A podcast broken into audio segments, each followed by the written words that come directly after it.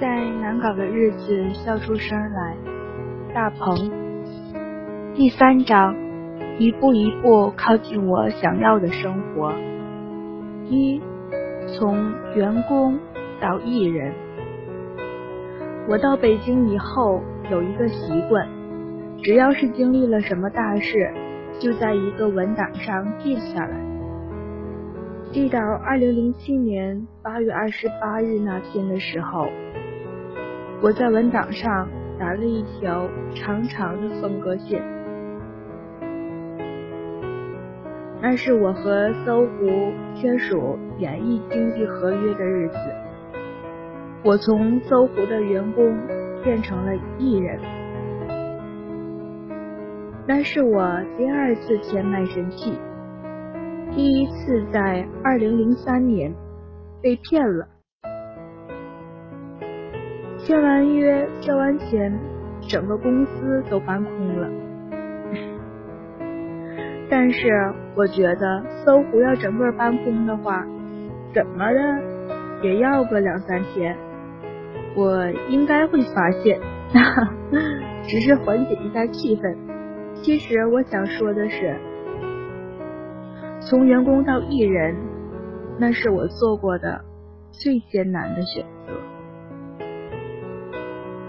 二零零六年六月，搜狐娱乐公司成立，签约了第一批艺人——搜狗女生的优秀选手们。我是签约仪式的主持人，还在场。还在场上开玩笑说：“为什么我在搜狐做了这么久的主持人，公司都不包装我呢？”一年以后，我的玩笑得到了回应，公司决定要和我签约。有一个成语叫“叶公好龙”，说是叶公真正见到了龙，吓得不行。总工也一样。我没有勇气去面对那个未知的未来。签约就是我拿青春赌明天，不签就是你用真情换此生。怎么选？有一个比较现实的问题，我就直说吧，就是收入问题。那时候如果选择成为艺人，就需要先从公司员工。变成一自由人，然后再签约。说白了，就是要离职。我手里有一部分搜狐的股票期权，熬到二零零九年就可以行权了，会赚十几万吧？不知道，也许几十万。但是，一旦离职，就要损失很多。我妈因为这个。不太同意我签约艺人，但这不是我考虑的重点。股票期权相当于奖励，本身就不是自己赚来的。我觉得作为艺人，几年之内赚个十几万的应该没什么问题吧？我错了，我后面几年的经历验证了一个道理：不红的艺人真的不赚钱。我考虑的重点是发展。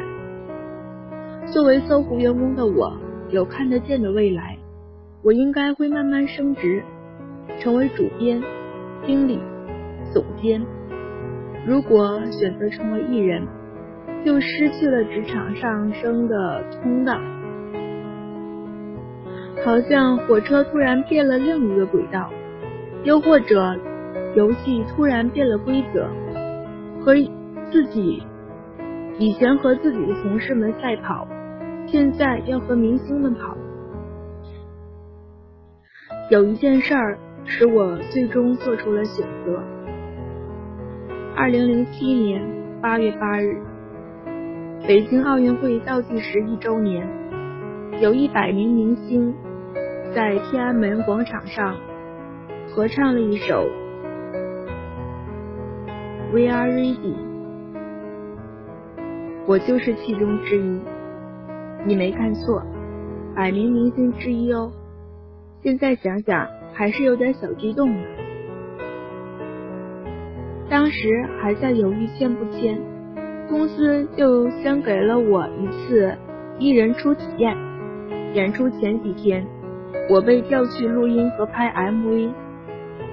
到了现场，先填了一张表格，在代表作一栏，我硬着头皮写下“秋天是用来分手的季节”，然后被领到一个房间，唱啦啦啦的部分，啦啦啦了一遍，就被领到另一个房间拍 MV。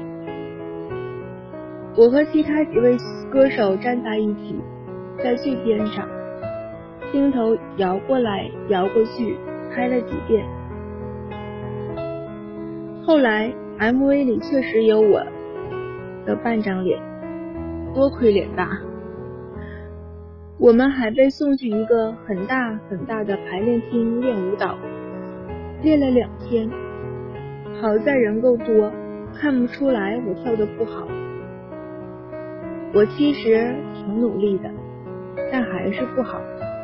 而且我在所有人里，不仅舞姿最不协调，穿的也最不合群，太普通了，像哪位大大腕的替身。可是也没道理，都有替身了的大腕，怎么会站在第八排呢？我只好安慰自己，没关系，你是员工，他们都是艺人，而且你已经是百分之一了。第八排也是百分之一啊！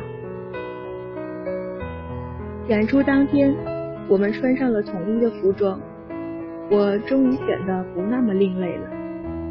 尽管后来电视直播没有拍到我的脸，但是我很骄傲参与了那次演出。我在天安门广场上，在第八排，卖力的又唱又跳，看着身边也同样卖力唱跳的明星们。突然，我觉得周围的一切慢慢的静止了，耳边的声音越来越小。我想起小时候自己给自己录的磁带，想起在沈阳睡马路弹琴卖唱，想起了见证乐队、及格乐队、天空乐队，想起了在报社的楼下捧着花等雪村。